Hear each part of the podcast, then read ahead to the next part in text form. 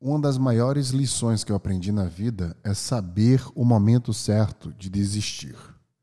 A gente é alimentado o tempo inteiro por boa parte das pessoas acreditar que no final de um esforço enorme a gente vai ter uma recompensa.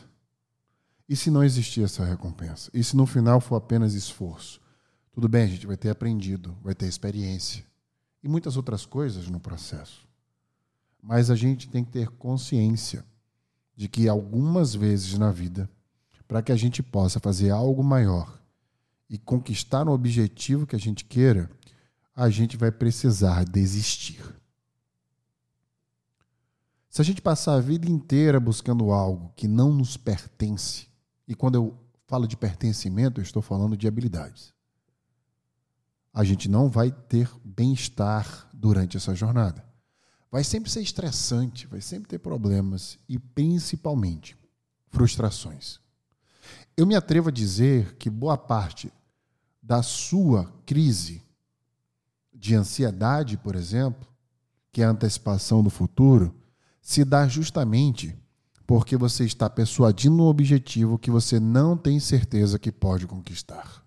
Aí é que mora a inteligência de saber reprogramar a sua rota, desistindo da atual. Eu digo isso porque se todas as pessoas que conquistam objetivos, se você parar para analisar, essas pessoas têm um padrão em comum na maioria das vezes. Elas estão inseridas em um processo cujas habilidades que, ela, que elas possuem as ajudam a conquistar o objetivo. Ou seja, o que eu quero apontar aqui como ordem de inteligência maior é que você deve questionar se você tem a capacidade de conquistar o que você está buscando. Porque se você não tiver, é nítido que você não precisa ir buscar as habilidades para conquistar aquilo, mas alocar essas capacidades naturais em algum objetivo que vai te fazer ter um ganho maior em relação ao que você busca.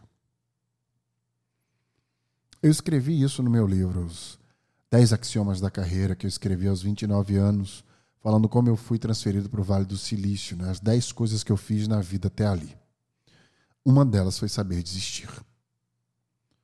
É por isso que no No Brain Again Cast de hoje, a gente vai compreender o porquê que os poucos sims que nós ganhamos na vida criam uma imagem nossa.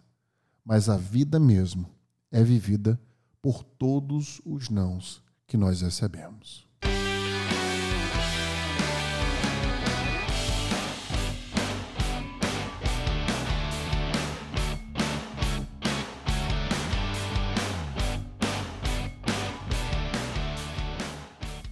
Você já sabe, mas não custa relembrar que o No Brain Again Cast, um dos maiores podcasts de negócio do Spotify no Brasil, é uma produção da Become.school, arroba Become School, aliás, arroba Become.school no Instagram. Become School, que é uma escola de cursos executivos com vários cursos para você que está buscando ressignificar a sua relação com o seu trabalho.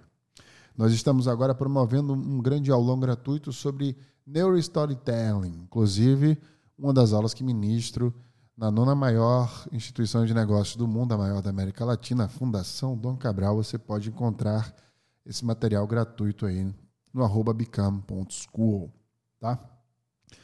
Quando a gente fala sobre a vida, sobre como a vida se posiciona em relação às nossas conquistas e vice-versa, tem um ponto de compreensão muito grande que a gente precisa fazer. Eu abri esse podcast falando sobre desistir.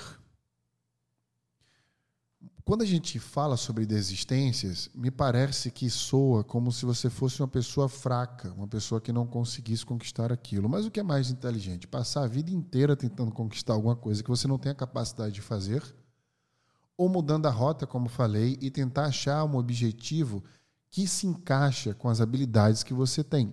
A maioria das pessoas que obtêm um objetivo na vida são as pessoas que conseguiram esse encaixe. Algumas conseguem naturalmente, outras conseguem explorando. Por isso que eu sempre incentivo, para você achar um foco, é preciso primeiro perdê-lo. Agora, eu quero fazer uma reflexão sobre tudo que você representa para a sua vida e quando a gente olha para as pessoas ao nosso redor e como elas nos enxergam. Um cientista francês que foi seguidor de Freud e fez várias edições na psicanálise, chamado Lacan, trouxe uma percepção fantástica sobre como nós nos percebemos. Em uma de suas sugestões, Lacan fala de que na infância nós não percebemos a nossa presença externa até que nós passamos por uma experiência onde nós vemos, nós enxergamos o reflexo do espelho. E naquele enxergado reflexo no espelho, a gente se vê fora do nosso corpo pela primeira vez. Nessa fase do espelho, trazida por Lacan, a gente, ainda como criança, enxerga essa perspectiva de quem nós somos fora do nosso corpo. É a primeira percepção que nós temos que nós somos um ser externo. De acordo com essa teoria de Lacan, com essa percepção, começa, portanto, o vácuo existencial. Porque a gente se percebe como indivíduo fora do nosso corpo e a gente começa a tomar atitudes que façam que aquele reflexo seja bem sucedido aos olhos das outras pessoas que vai enxergá-lo. Não necessariamente aqui dentro de nós. Com essa percepção dita, eu te faço uma provocação. Onde você acha que passa, onde você acha que você passa a maior parte da vida? Investindo em se conhecer melhor, se preencher aqui dentro e se sentir bem sobre quem você é, se aceitando, ou investindo em como as pessoas percebem você. Se a gente fosse fazer um questionamento psicológico, entender que existem três percepções do seu próprio ser, como a pessoa que você enxerga que você é, a pessoa que você acha que você é e a pessoa que você realmente é. E a gente trabalhar com as interseções, a gente começa, portanto, a achar um equilíbrio entre o que está dentro de nós e como nós somos percebidos pelo outro. Veja que eu sempre falei isso e vou continuar falando. O que nós somos não é, na verdade, a preocupação que nós temos sobre como os outros nos percebem o que nós somos será sempre a nossa própria percepção. E não é que uma pessoa segura de si não liga para a opinião dos outros. Todos nós ligamos para a opinião dos outros.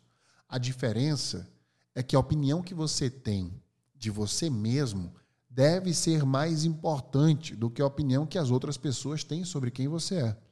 Então, quando você vê uma pessoa segura de si, a probabilidade dessa pessoa achar que ela é alguém de valor maior do que a opinião alheia é muito grande. Então, a autoconfiança não é a ausência de insegurança. A autoconfiança é a certeza de que você está preenchendo esse vácuo dentro de você e não simplesmente tentando ser um reflexo para que as pessoas te aceitem.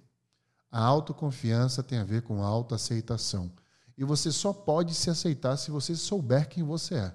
Tudo começa pelo autoconhecimento.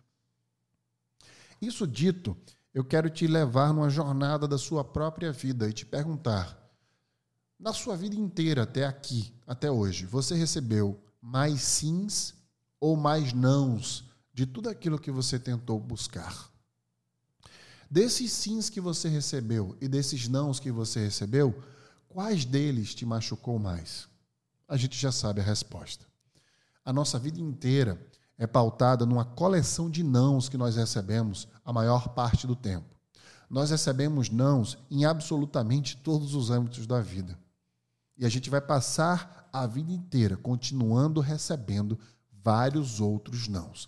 Entretanto, nós somos os poucos sims que nós recebemos. Você se casou ou vai se casar com uma pessoa que vai te dar um sim. Você vai trabalhar num ambiente que você vai receber um sim. Você vai morar no lugar que uma proposta foi aceita te dando um sim. Os poucos sims que você vai receber na vida vai determinar o seu destino. Vai determinar quem você é diante de você mesmo e diante das outras pessoas. Mas a nossa vida é inundada de nãos. E aqui mora um problema. Se você for buscar sim em absolutamente tudo, sabendo que poucas vezes na vida você vai receber esse sim, por mais que cada um deles seja importante e vai te elevar para algum lugar, ao invés de você se preparar sempre para receber esse sim e se frustrar com a ausência dele e sempre perguntar: será que você merece? Será que você nunca vai conseguir chegar onde você quer? Você deve se preparar para os seus nãos. São os seus nãos que vão te moldar. São os nãos que você recebe e que você dá que vai te tornar mais forte, mais experiente, com a perspectiva maior sobre o que você busca. Por isso que eu abri esse episódio falando sobre desistir, porque a desistência é um grande não de um processo inteiro de esforço. A gente tem que tentar entrar num privilégio, eu reconheço, de parar de dar tanto esforço, tanta saúde mental e física para conquistar alguma coisa. Nunca vai valer a pena. O que vale a pena é a gente se sentir bem durante todo o processo que a gente entrar. Então, se você está dentro de um processo de trabalho, de relacionamento, de qualquer coisa que seja, que está havendo muito esforço e pouco bem-estar, por que, que você está se matando para mantê-lo? Independente se você acha que aquilo vale a pena. O que deve valer a pena não é o futuro que você acredita que vai acontecer estando ali. Não existe investimento. Você está perdendo. Perdendo saúde. Em diversos aspectos. Parar com inteligência, respirar, oxigenar as ideias e saber que existe um momento certo de dizer não para as coisas e se preparar emocionalmente para ser forte para dizer não e ser forte para receber o não, vai te tornar uma pessoa muito mais próxima do que você busca. Porque veja só, quando a gente planeja conquistar alguma coisa, a gente não está planejando a assertividade desse objetivo. Todo plano é a diminuição de um risco. Por isso que eu sempre falo, a vida é sobre os nãos. É preciso flertar com esses nãos, chamá-los para jantar, entender a importância deles, porque eles vão existir a maior parte do tempo. É um não que você recebe ao tentar chamar o Uber para ir para um lugar, é o não que você recebe de tantas empresas que você se candidatou para trabalhar. Mais de 10 candidaturas, são nove nãos e um sim. E se você pauta a sua vida nesse sim, você vai ter, a maior parte do tempo, crise de ansiedade, porque você não controla o futuro. Agora, se você se prepara para os nãos emocionalmente para dar e recebê-los, você vai criar uma perspectiva de que a vida é no presente. E dando não para várias coisas, sabendo receber não, você vai entender que aquilo faz parte de um processo e ter a consciência de que estando num processo que vale a pena estar, no momento oportuno, o sim vai aparecer. O próprio Vinícius de Moraes falou uma vez: o sim é o descuido do não. É como se ele estivesse falando que de tantos nãos que a gente vai levando, em algum momento aparece um sim. Como se fosse um oásis no meio de um deserto. Um oásis, aliás. O sim é um oásis no meio de tantos nãos que a gente recebe na vida. Quando a gente se prepara para receber os nãos que, vai, que vão vir em grande quantidade, quando a gente recebe o sim, a gente sabe celebrar. Porque desses poucos sims que a gente recebeu na vida, na relação que a gente construiu com a pessoa que disse sim para a gente, no emprego que a gente entrou para uma empresa que nos aceitou e a gente aceitou ela de volta. A gente está dando sim de volta para essas pessoas e para essas empresas também. Mas a gente não celebra. A gente não tem gratidão pelas coisas que conquistamos. Sabe por quê? Porque a vida é feita de nãos. E aí, quando o sim aparece, deveria ser alguma coisa diferente que a gente deveria cuidar e celebrar.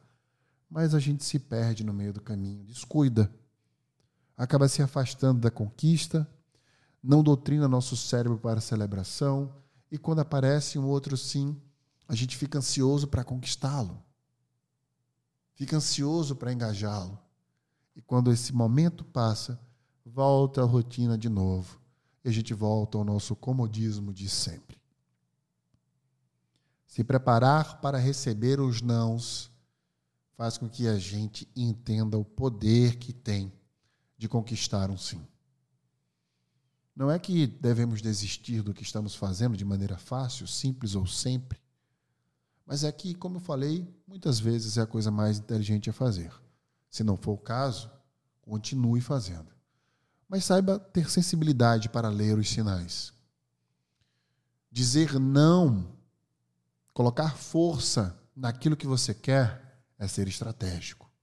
Porque se você tem 10 objetivos pela vida, se você tem 10 coisas para escolher, e se você, ao invés de sair como um louco persuadindo as 10 coisas, dizer não para aquelas que você não quer, a gente diminui as probabilidades de erros. Começar qualquer coisa dizendo não para aquilo que você não quer, não aceita e não gostaria de ter, é diminuir o risco da derrota e ampliar a probabilidade da vitória. Lembre-se sempre disso, quando você receber ou quando você der o um não. Dizer não para alguma coisa é dizer sim para si mesmo.